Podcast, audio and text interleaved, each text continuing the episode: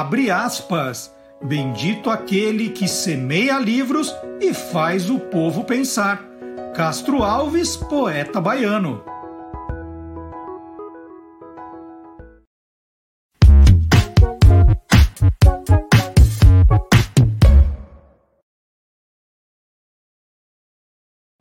Boa noite, curiosos! Boa noite, curiosas! Chegou o momento de falarmos do lado curioso dos livros, dos autores, dos ilustradores, dos revisores, dos capistas, dos designers e dos leitores. Começando mais uma edição do Tolendo, é para incentivar a leitura.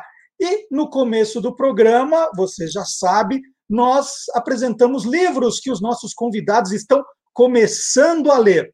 Então, nós perguntamos para Tatiana Vasconcelos, apresentadora do programa Estúdio CBN, da Rádio CBN, e co-criadora do podcast Namorada, que é sobre mulheres que moram sozinhas.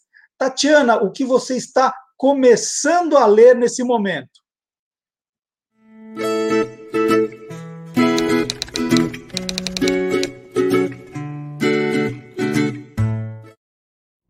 Começando Quarto de Despejo, da Carolina Maria de Jesus. Primeiro porque eu nunca li, nunca tinha lido, né? Já comecei, nunca tinha lido. É um livro que tem mais de 50 anos, que é um. A Carolina Maria de Jesus é uma das autoras mais lidas no mundo, uma das autoras brasileiras mais lidas no mundo. Esse livro já foi traduzido para 13 línguas e ultimamente eu venho me deparando com pessoas é, que eu ouço, que eu respeito, falarem ou escreverem sobre esse livro especificamente, sobre a obra dela de uma maneira geral e sobre a carreira literária da Carolina Maria de Jesus também. E sobretudo porque se é uma das autoras brasileiras mais lidas no mundo, como é que a gente lê tão pouco dela aqui no Brasil? Então, esses são os motivos que me fizeram me interessar por quarto de despejo, que fala de racismo, que fala de desigualdade social, que são temas também pelos quais eu me interesso bastante. Bom, eu vou falar também de um livro que eu estou começando a ler, né? A gente está no começo do programa ainda, e é esse livro aqui, Um Van Gogh no Galinheiro. E tem uma história engraçada, né? Porque eu acompanho muitos perfis de literatura no Instagram, no Facebook, para saber que as pessoas estão lendo, que elas recomendam, né? Sempre tem boas ideias ali. Aí eu olhei a capa desse livro, falei, ah, é um livro para criança, né? Deve ser bonitinho, curtinho, é, vou ler rapidamente. E aí comprei, é, Edições de Janeiro, o nome da editora. Tem um, tem um ar meio infantil. E não é, é um livro que criança pode ler, é divertido, tal, mas é um livro já para adulto. E são histórias de 12 quadros famosos, né, como, é, como eles surgiram, o que aconteceu com esses quadros, quando eles foram valorizados. É uma história bem bacana. E o, o Van Gogh, aqui no Galinheiro, é sobre esse quadro aqui, é, aqui dá para ver bem, é o retrato do Dr. Félix Rey, de 1889. Van Gogh fez a homenagem a esse médico que o atendia. O médico achou horrorosa a reprodução dele, achou que não tinha nada a ver com ele, e deu para a mãe, e a mãe estava precisando colocar alguma coisa, porque a tela do galinheiro, onde as galinhas entravam ali, estava estragada. Então colocou o quadro na porta do galinheiro. E a história é sensacional, né? Como o quadro foi resgatado depois e como foi vendido por uma fortuna alguns anos mais tarde, né? E aí o Dr. Félix Rey até entrou, virou celebridade por causa disso, mas foi um quadro que ele detestou. Então é uma bela história, eu adorei, e são 12, né? Tem 12 histórias aqui fabulosas. E eu estou gostando muito agora de ler a história por trás de obras-primas, é muito motivado por um livro que eu li no ano passado, que é o Salvando a Mona Lisa a extraordinária batalha para proteger o Louvre e seus tesouros da invasão nazista da jornalista Gary Chanel. Eu, eu gostei demais, é uma história verdadeira, né? Está escrito ali uma história real. No final de agosto de 1939, a guerra estava começando ali na Europa e os curadores do Louvre já se anteciparam e guardaram o quadro mais famoso do acervo, o quadro mais famoso do mundo, em um estojo especial, né, forrado com veludo vermelho, numa caixa, e a Mona Lisa começou a viajar pela França sempre para fugir dos nazistas. É uma história que eu gostei, por isso é que eu, eu, eu comecei a me interessar por esse tipo de assunto. Tinha outra aqui que eu amei também, que eu conheci numa feira de livros em Buenos Aires, e hoje tem em português, Detetive Intrínculis e o Roubo da Mona Lisa, que é uma brincadeira, é, se coloca um mistério cheio de, de pistas, né, em quadrinhos. É livro lindo para crianças, mistura quadrinhos, e aí fala um pouco de como, como é uma investigação. Ó. E depois fala mesmo do roubo da Mona Lisa em 1911. Aí tem a parte verdadeira aqui. É um livro bem divertido para crianças que gostam de suspense e de mistério. E outro dia também já coloquei na minha lista de, de desejáveis, né, para leitura já do ano que vem, o livro Arte do Descaso, a história do maior roubo ao Museu do Brasil, da jornalista Cristina Tardaglia, que é a fundadora da agência Lupa, de, de checagem de notícias, né, dos, das checagens de fake news. O livro é da editora Intrínseca e foi lançado em 2016. E a história parece bem bacana. Já vi a resenha ali, vou até ler um pedacinho aqui. Em pleno carnaval, quatro homens invadiram o Museu da Chácara do Céu, no bairro de Santa Teresa, no Rio de Janeiro, e roubaram cinco obras de arte: um Dali, um Matisse, um Monet e dois Picassos, cujo valor estimado na época ultrapassou 10 milhões de dólares naquela tarde de 24 de fevereiro de 2006, os ladrões, de posse de uma granada, renderam os três seguranças, desligaram o sistema de câmaras de vigilância e fizeram nove reféns. Deve ser uma belíssima história de apuração, porque a Cristina contou depois os bastidores de tudo isso. Né? Dez anos depois, ela contou o livro que já está na minha lista também. E agora a hora da entrevista aqui no nosso programa.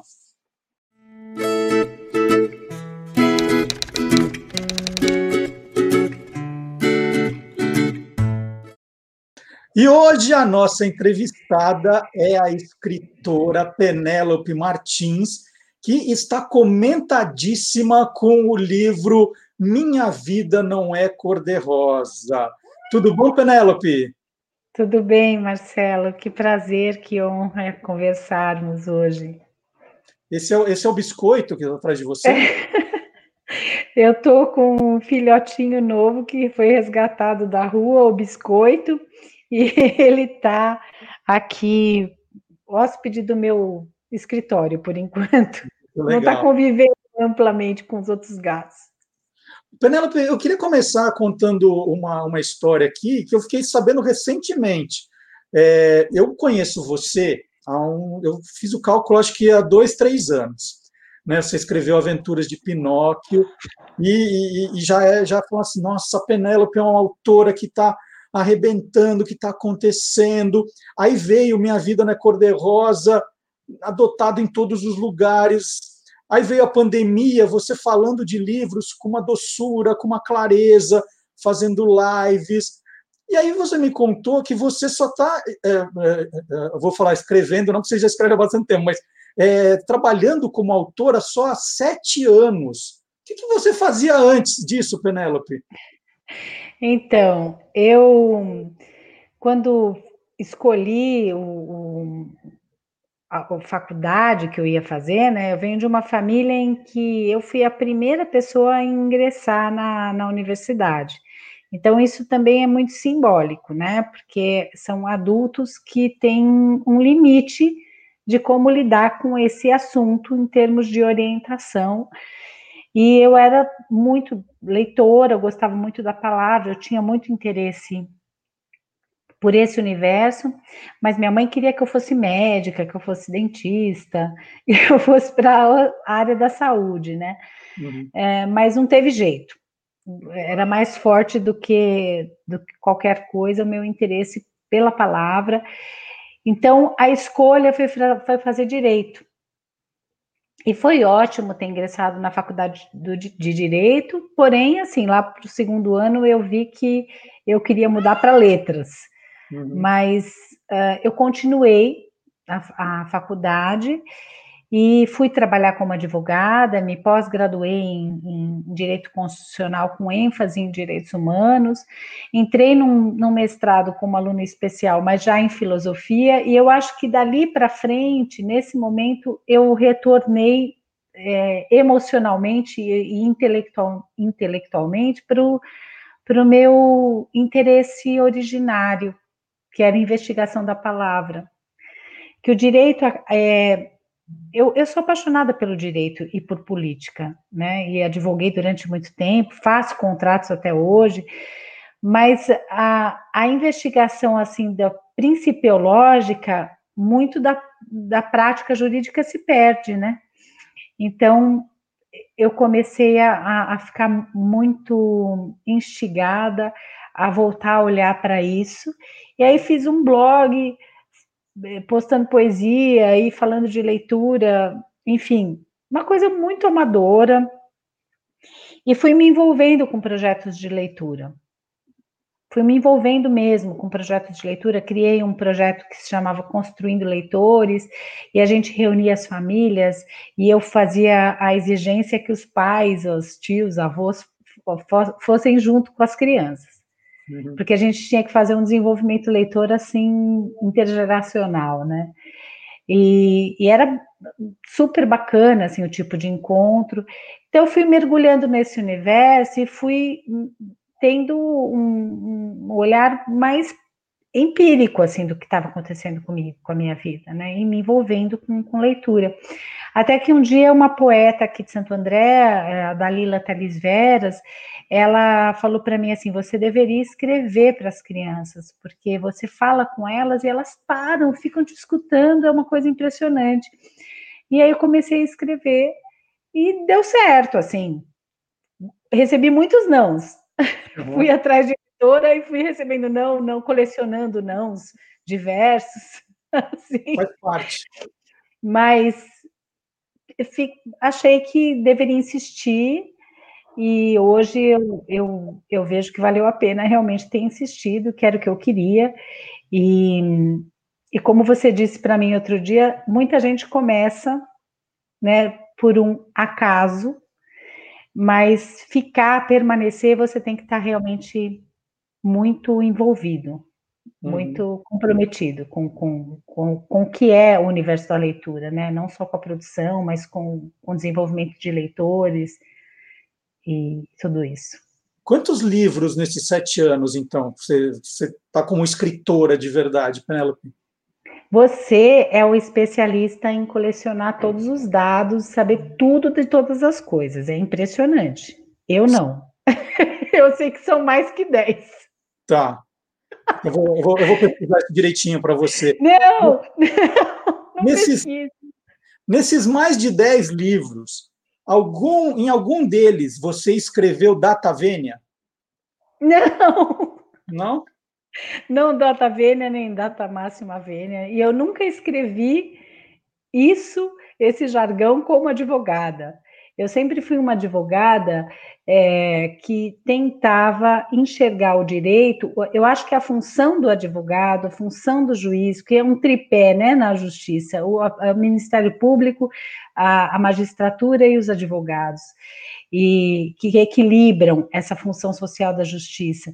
E eu acho que como os técnicos, os bons técnicos, você é, tem que lidar com a população. A população não tem o, o técnico jurídico, a linguagem técnica.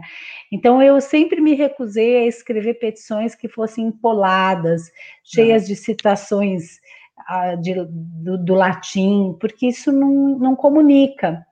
E outra coisa que eu sempre fiz era ler as petições, mostrar as petições para os meus clientes e fazer com que eles entendessem o que eu estava explicando naquela petição e que eles concordassem com aquilo, porque é a vida da pessoa que você está tratando, né? Então é importante que ela entenda. Quer dizer, penso eu. Você já recebeu algum elogio do, do, de um juiz? Falou assim, doutora, muito bom o seu texto, está muito claro. Já, já teve assim?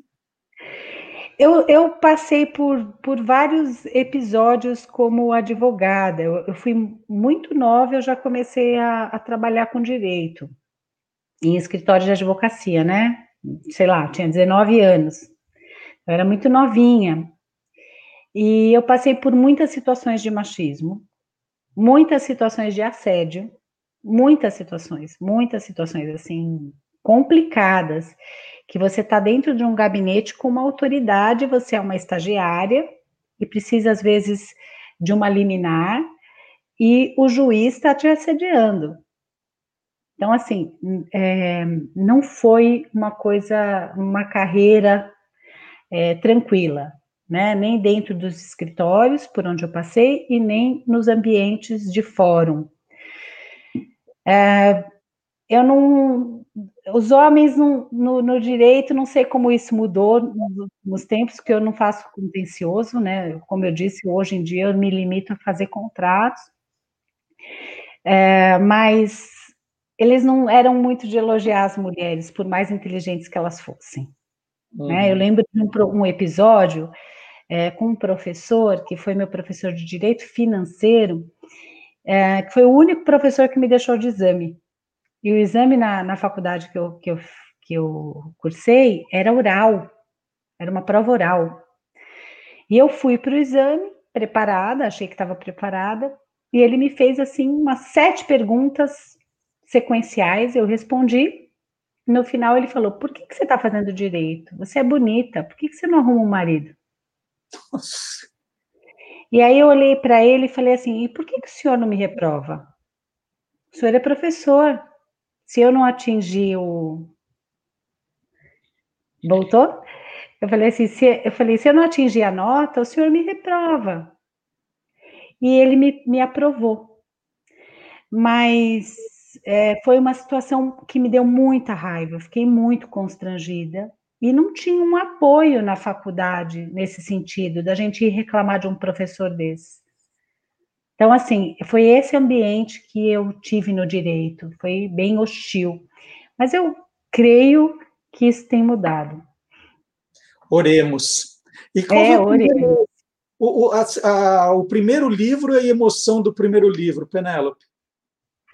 Nossa, foi muito emocionante, porque dentro daqueles nãos que eu colecionei de editora, eu tive um não muito enfático para um livro de poesia que se chama Poemas do Jardim, que hoje está destratado.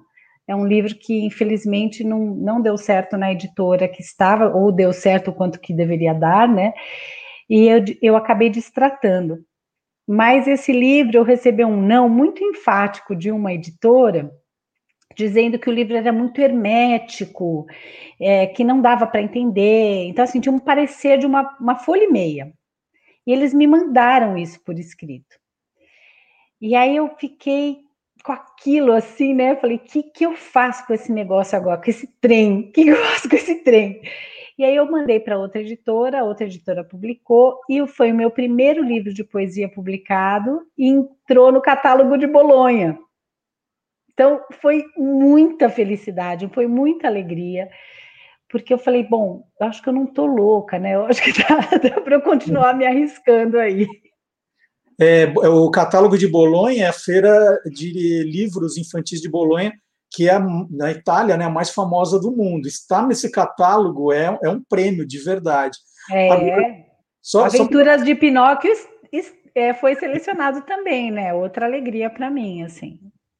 É, eu, eu passei por algo um pouco parecido quando o, o Guia dos Curiosos já estava acontecendo, mas eu queria publicar meus romances juvenis, e eu queria muito, era uma coisa, um desejo meu de publicar na coleção Vagalume. Aí eu mandei uma história para a coleção Vagalume, e era a primeira vez que eu fazia ficção, um romance para essa faixa, e eu recebi as, as avaliações de professor, de leitor, mas acabaram com o livro. Eu falei, eu não sei fazer isso, eu não vou fazer, eu não, não nasci para isso.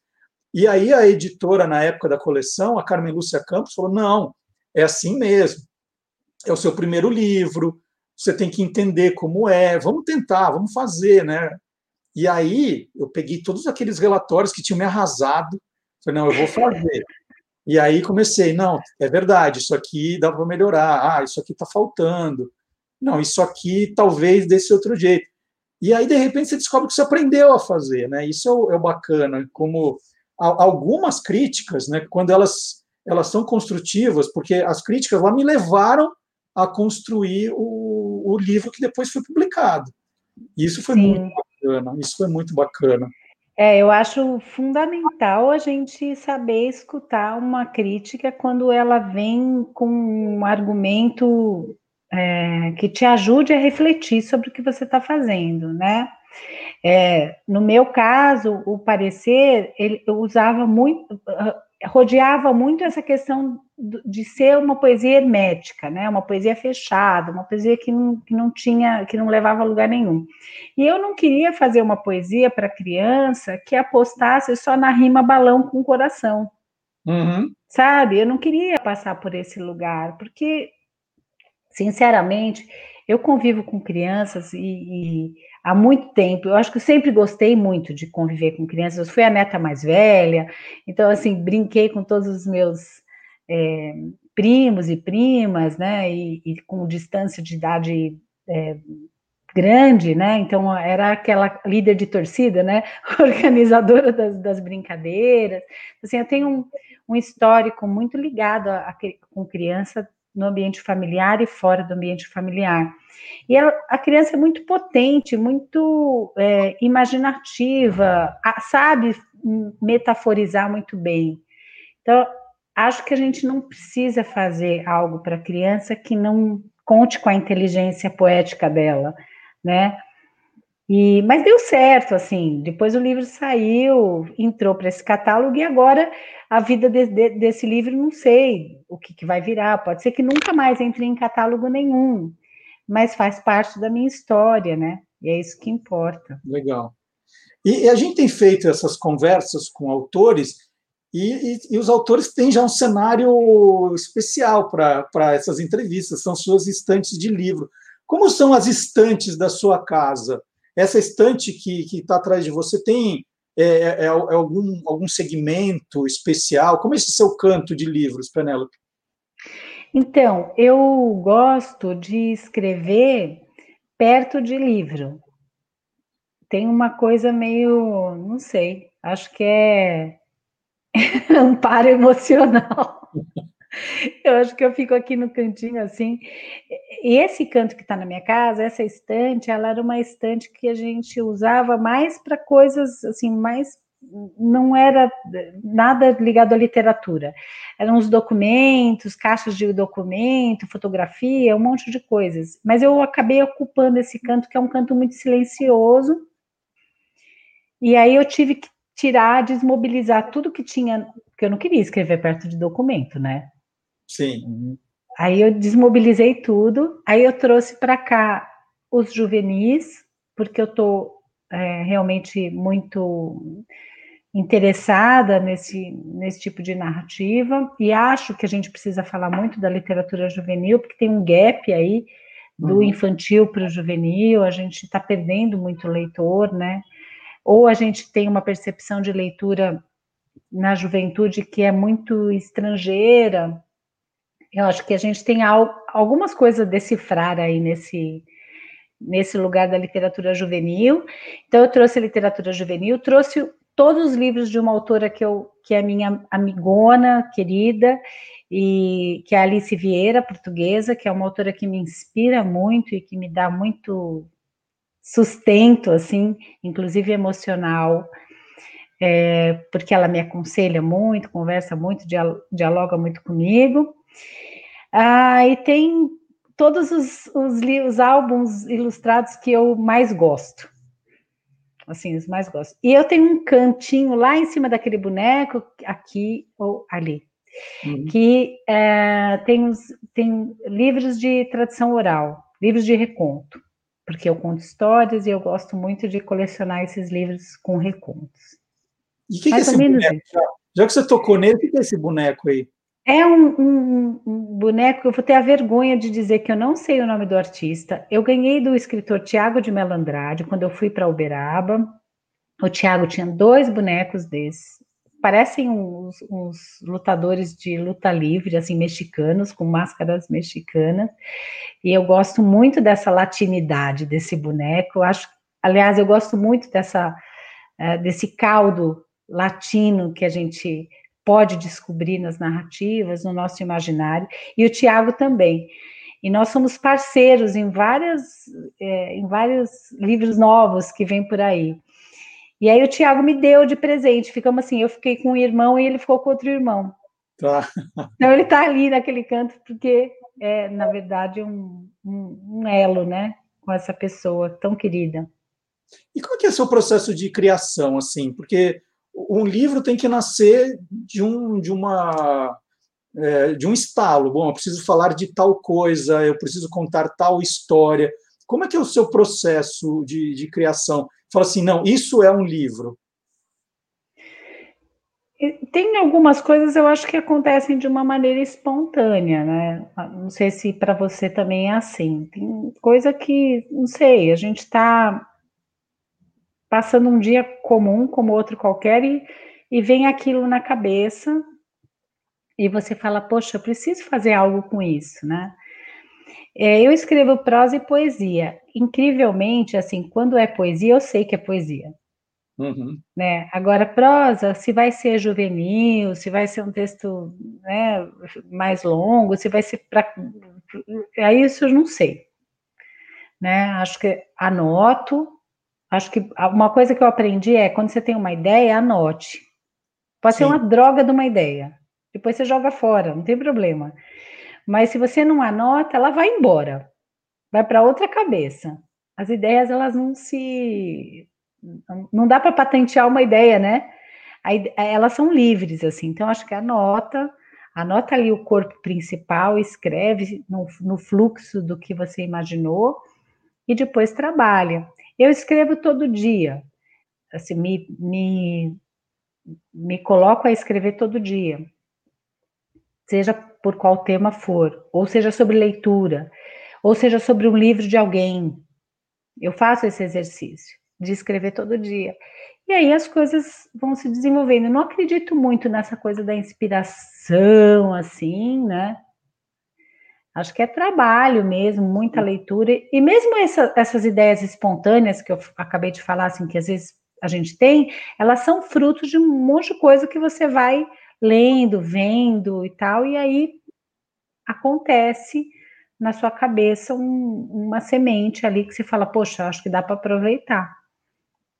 Eu, eu, gosto de ficar anotando ideia em papelzinho, né? Sou rei do papelzinho. Até a minha filha falou, pai, você coloca no celular, tem um bloco de anotações para facilitar? Não, eu gosto de papelzinho. E aí, de repente, eles vão ficando espalhados. E aí, eu comprei uma caixa, eu escrevi ideias em cima da caixa, e aí vou jogando papéis como se estivesse depositando.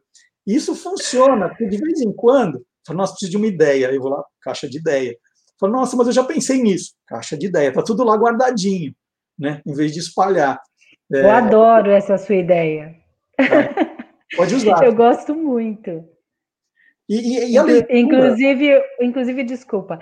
Inclusive, ontem eu, eu tive um contato com uma turma de crianças que, que leu adotaram meu livro e trabalharam com um livro meu.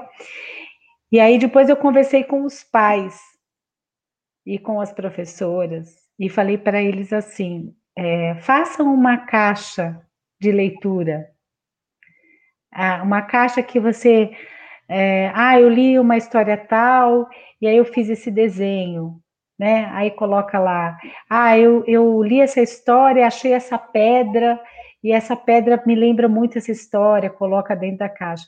Essa, essa coisa de, da gente ter um, um inventário, um, como diz a, a, Gabriela Romeu, que também é autora da, da Panda com Menininho, uma grande autora para pensar o uhum. território uhum. da infância, essa coisa de, de, de você inventariar essas memórias, essas histórias, essas narrativas, essas ideias, eu acho que é o que a gente mais está precisando no momento, no momento em que nós somos tão digitalizados.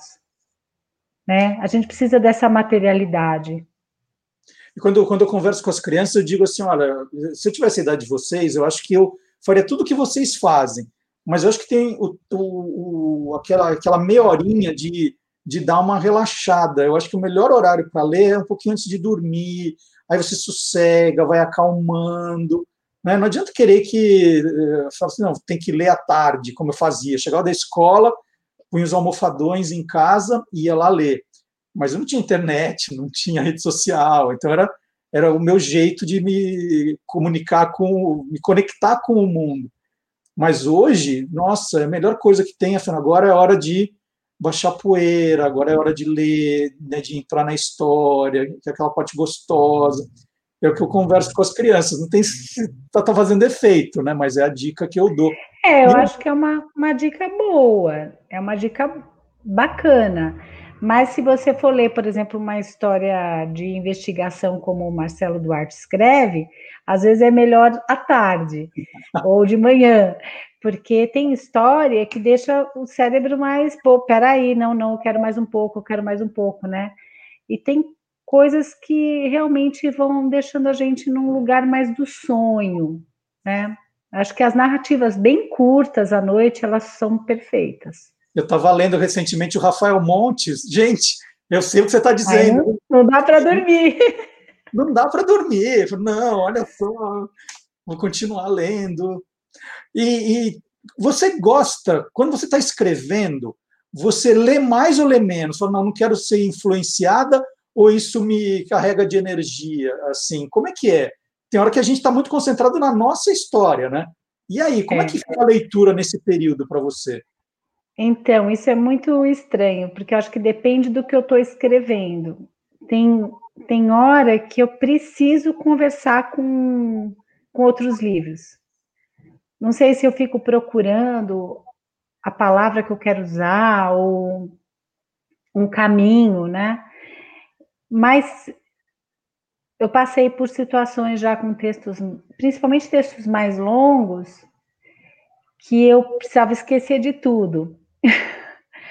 Só que eu não consigo esquecer de tudo. Eu sou muito é, ligada no 220, né? Eu, eu, sou muito apaixonada por trabalho, pessoas, falar e fazer coisa nova, experimentar. Eu, eu sou muito agitada.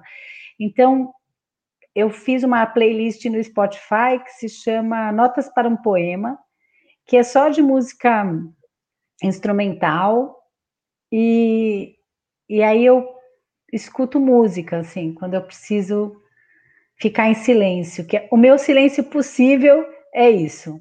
Agora, aquela coisa, eu vejo com uma admiração as pessoas que falam, não, eu fico em silêncio total, eu fico olhando para uma parede em branco, não, eu sou barroca, sabe, uma pessoa barroca que precisa de muito, muita cor, muita é, história, eu, eu sou muito carregada, assim, acho que bem mistura de português com brasileiro mesmo misturado, né? Aquela coisa de é, carregar demais nas informações, eu acho que é isso. Muito legal. Eu, eu também, eu gosto de uma música, eu gosto de barulho, essa coisa de silêncio não combina. Olha, se deixarem, a gente já está horas conversando aqui, mas eu, eu tenho que liberar o pessoal, porque todo mundo tem que ler também, não é só para ficar aqui no Verdade. YouTube conversa de autor, tem que ler também os livros. Isso é só para motivar, para incentivar. E quem acompanha a Penélope está muito motivado com as dicas que ela dá, o jeito que ela fala de livros. É, como a gente acompanha você nas redes sociais, Penélope? Então, eu faço um, um, um, blog de leitura que se chama Toda Hora Tem História há muito tempo, e hoje em dia já pouca gente quer ler blog, né? Mas não sei, como a gente tem essa coisa vintage, né, de voltar aos discos, voltar às fitas cassete, quem sabe a gente volte aos blogs também. Então o blog está lá. Mas eu no meu Instagram pessoal eu publico bastante coisa também. E, e o meu o Facebook já é mais limitado, né? Ele tem um limite ali de pessoas, assim. Então eu, eu não o Facebook é um lugar que eu tô ali, mas eu não sei muito uhum. é, qual que é. No Instagram eu tenho, eu tenho usado o Instagram para fazer esse, esse, trabalho também falando de leitura, falando de direitos humanos, que é um tema que me é caro, e fiz um Instagram do Toda Hora Tem História que está lá, não sei. quem sabe vir alguma coisa. Muito legal. Então, eu queria agradecer o papo com a Penélope Martins e pode deixar que eu vou fazer um inventário de quantos livros você publicou. Fica tranquila que logo, logo você terá essa informação atualizada, tá? Não, você não faça isso, porque olha, eu conto os meus trabalhos do, dos livros. Eu tenho tem livro que tem a minha voz, mas não fui eu que escrevi. Então eu gravei a voz do livro. Tem livro que eu fiz adaptação do espanhol para o português, mas não é um livro autoral meu. Então, assim, não tem que contar, não, mas essa coisa é coisa do curioso, eu vou falar, viu, Marcelo não, Duarte. Eu, eu, vou fazer é... um inventário e vou publicar na sua conta na Wikipédia. Eu vou colocar.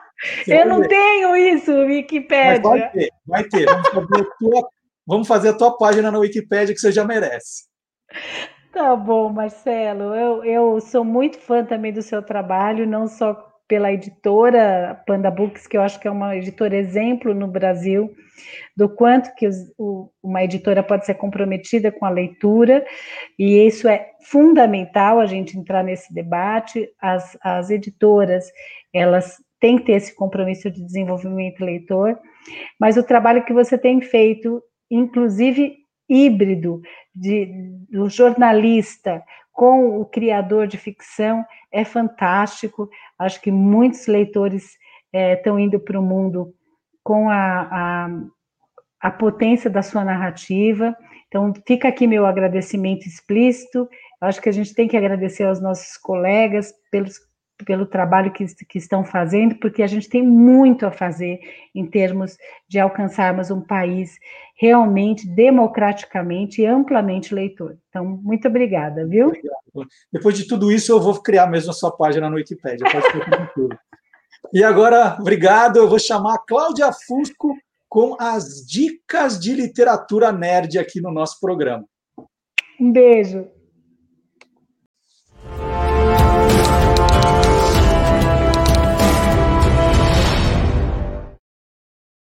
Natal chegou! E nessa data tão importante do ano, a gente não pode deixar de comentar sobre aquele velhinho bondoso, com uma carinha gentil, que deixava cartas e presentes na noite de Natal. Sim, é claro que eu estou falando de J.R.R. Tolkien, ou mais conhecido como Tolkien, o escritor de Senhor dos Anéis.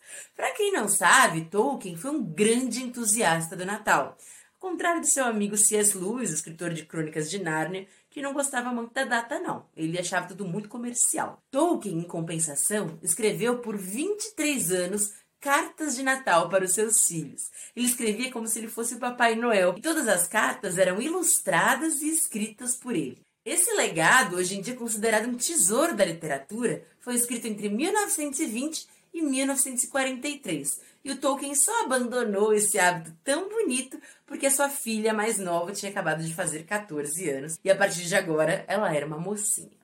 Ao longo de todos esses anos, o Tolkien acabou desenvolvendo outros personagens para essa narrativa, como o urso polar do norte, que é super trapalhão e sempre acaba se embananando ali na preparação do Natal, e também o elfo Ilbereth, que é o secretário-geral do Papai Noel. Além disso, outros personagens vão aparecer pontualmente ao longo da história, como inclusive a própria Aurora Boreal e a Ursa Maior. Sim, a constelação, que também é prima do urso polar. Além de mostrar a riqueza narrativa e o desenvolvimento do Tolkien como escritor, as cartas do Papai Noel também são um legado histórico, porque ao longo de cada carta a gente consegue perceber nuances de como a história do mundo se desenvolvia. Ele menciona alguns eventos históricos, como a Segunda Guerra Mundial, as greves gerais que aconteceram na Inglaterra e muitos outros momentos importantes que vão ficar misturados à sua narrativa de Papai Noel. Além disso, as cartas do Papai Noel são uma pequena amostra do que a literatura de Tolkien representaria no futuro. Ele acaba dando algumas pistas sobre cavernas escondidas ou o cheiro dos goblins que eventualmente vão aparecer em sua primeira obra, O Hobbit. Até mesmo Tolkien gostava de uns easter eggs, de uns spoilers aí, né, pessoal? Uma das coisas mais impressionantes nas cartas também é a qualidade do desenho do Tolkien. Tolkien era apaixonado por aulas de arte teve que abandonar seus estudos para focar numa carreira mais acadêmica dentro da escola, enquanto ele ainda era criança. Pois é, gente, ele já sabia que queria escrever e queria estudar muito latim e outras línguas que eventualmente tornariam ele esse cara tão famoso e tão criativo na área da criação linguística.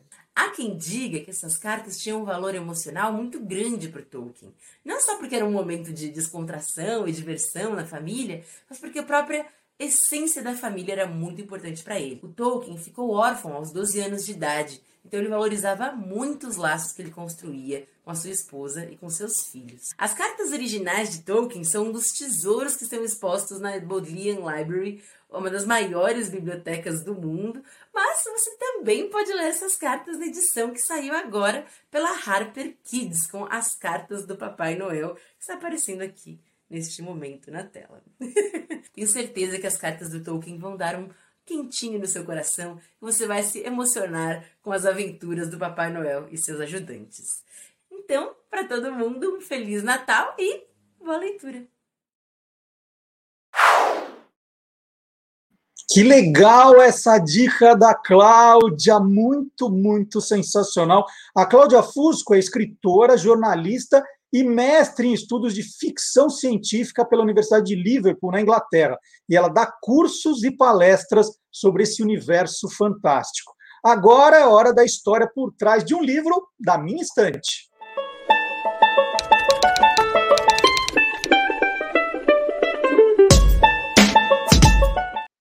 E o mundo literário perdeu no dia 12 de dezembro o escritor espião inglês John Le Carré, aos 89 anos. E por que eu chamo de espião, né, escritor espião? Porque ele serviu o serviço secreto inglês antes de se tornar autor, em 1961. Mas foi o terceiro livro dele, lançado em 63, que deu ao John Le Carré a fama internacional, que é esse livro aqui, o Espião que Saiu do Frio. E mais do que falar só desse livro, eu queria aproveitar esse momento de falar da minha estante para falar da coleção. Está aqui o nomezinho da coleção. Opa! Grandes Sucessos, que a, a editora Abril Cultural lançou entre os anos de 1980 e 1983. O primeiro livro dessa coleção foi O Dia do Chacal, do Frederick Forsyth. Esse foi o número um coleção começou com esse aqui. E foi uma coleção enorme, gente, uma coleção gigantesca. E tem um livro dessa coleção que tem uma história que me marcou bastante. Eu fiz o meu primeiro freelancer remunerado para a revista Cláudia, e foi uma coisa totalmente inusitada. Né? A revista Cláudia precisava de alguém para traduzir o horóscopo italiano, eles recebiam de uma astróloga italiana, e tinha que traduzir e colocar no tamanho. Né? Então vinha o texto de uma página e tinha que deixar as informações mais importantes em alguma coisa como 10 linhas. E aí me passaram esse frila e eu tinha acabado de entrar na faculdade e não sabia uma palavra de italiano. Então eu fui, comprei um dicionário e comecei a ficar traduzindo ali, né, dicionário e traduzindo e deixando o texto menor. E aí, esse foi o meu primeiro pagamento, né, como freelancer. E eu fui receber, eu não tinha conta no banco ainda, eu fui receber na boca do caixa, numa agência na Alameda Santos, perto da Avenida Paulista, em São Paulo, né, paralela. E aí eu peguei aquele dinheiro todo, e aí na frente do banco, mas exatamente na frente, tinha uma banca, banca de jornal. E aí vi o livro Papillon, e aí o dinheiro que eu tinha né, o dinheiro do meu primeiro trabalho remunerado, me deu um trabalho tremendo traduzir aquele horóscopo, colocar no tamanho, era o suficiente para comprar esse livro. Eu peguei todo o dinheiro e comprei esse livro. Foi a única compra. Então, esse, esse livro está guardado como lembrança do meu primeiro trabalho remunerado. Então, eu comecei a me interessar muito por essa coleção de grandes sucessos. E aí eu tenho aqui na minha estante todos os que eu comprei li e guardei. É uma coleção que tem, tem para mim uma memória afetiva bastante grande. Minha primeira, não, não comprei todos. Eu entrei na Wikipédia e vi que a coleção é gigantesca, tem muitos que eu não tenho. E além dessa coleção com capa branca que eu mostrei, é, depois nós tivemos a, a segunda série, né, que era série Ouro, também dos grandes sucessos. Esse eu só tenho dois: O Exorcista e O Sequestro do Metrô.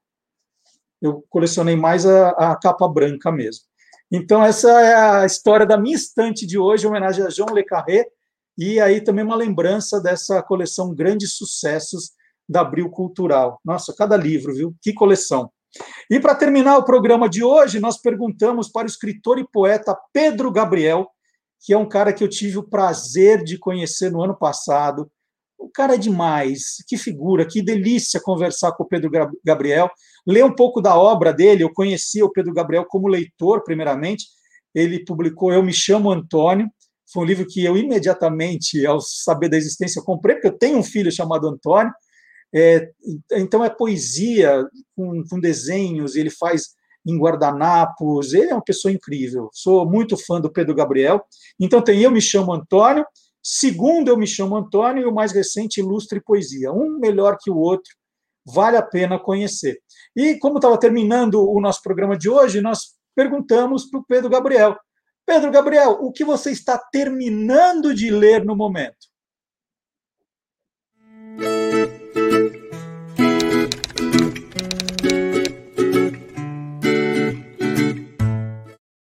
Oi, gente, eu sou o Pedro e estou terminando de ler Se Deus Me Chamar Não Vou, da Mariana Salomão Carrara. É, é, o tipo de narrativa que, que me toca muito, assim. Primeiro porque é, ela foi... A gente passa a saber da história pelo olhar de uma criança, né? A protagonista se chama Carmen, ela tem 11 anos, sonha em ser escritora e ela ajuda os pais. É, os pais dela têm uma, uma loja de, de artigos para artigos gerais geriátricos, né? Que ela chama que é uma loja para consertar velhos. Achei tão ingênuo, tão bonita essa imagem é, que só poderia sair de uma criança mesmo. Então eu adoro esse tipo de narrativa com uma pegada poética, com várias metáforas. É, tem passagens que você se emociona e é, ela passa por todas as fases de uma criança, de uma pré-adolescente. Inclusive tem uma passagem muito muito triste assim que ela sofre bullying falam que ela, que ela é dentuça e depois disso ela passa a sorrir sem mostrar os dentes, né? Com a boca fechada. E é uma situação que muita gente passa e que ela narra de uma forma muito bonita, mesmo sendo uma passagem muito cruel na vida de uma, de uma, de uma pessoa, né? E eu comprei esse livro no início do ano, na época minha avó estava com problemas muito graves de saúde então eu, eu queria ser um, um cliente dessa loja para consertar velhos, para poder tentar consertar minha avó, né, de certa forma. Infelizmente, é, minha avó acabou, é, acabou não sendo possível curar minha avó nesse processo todo. Então eu demorei para terminar a leitura desse livro, mas é uma leitura bem rápida assim e bem poética, bem lírica, com passagens de dor, enfim, é a vida, né? Então é isso, gente. Leiam se Deus me chamar, não vou. É, literatura contemporânea, autora nacional. É isso. Eu li e, de fato, é um livro muito bacana, excelente sugestão do Pedro Gabriel. Foi até uma das leituras que eu fiz esse ano. Eu até pensei em juntar tudo que eu tinha lido para esse programa é, final de 2020, tudo que eu tinha lido durante o ano. Foi um ano de muitas leituras, né? a pandemia fez com que a gente ficasse mais tempo em casa, mais tempo dedicado à família, a, a, e a leitura ganhou espaço nesse período. Eu li muita coisa esse ano, mas eu não tenho essa organização que muitos têm, né, de ficar anotando todos os livros que leram, é, juntando. Eu não, eu não conseguiria lembrar o que eu li em março. Né? Eu sei que está tudo espalhado aqui pela casa, mas para 2021 eu vou fazer isso, que aí quando a gente for fazer a retrospectiva lá no final do ano, aí eu mostro todos os que eu li naquele ano. Mas muito legal as dicas, muito bom estar com vocês aqui. Nós vamos dar uma paradinha no nosso programa. Nós vamos voltar no dia 19 de janeiro. Então, você tem um período aí, enquanto nós descansamos um pouquinho, para ver os programas que você perdeu, então todos aqui no YouTube, rever alguns que você gostou, né? conhecer também os outros programas do nosso canal, o Olá Curiosos, o Quem Te Viu, Quem TV. Então tem muita coisa para você aí acompanhar. E no dia 19 de janeiro estaremos de volta aqui com o Tolendo, né? Sempre o lado curioso dos livros, dos autores, dos ilustradores, dos designers, dos capistas, dos revisores e de você, leitor, também. Então, até o próximo capítulo no ano que vem. Tchau!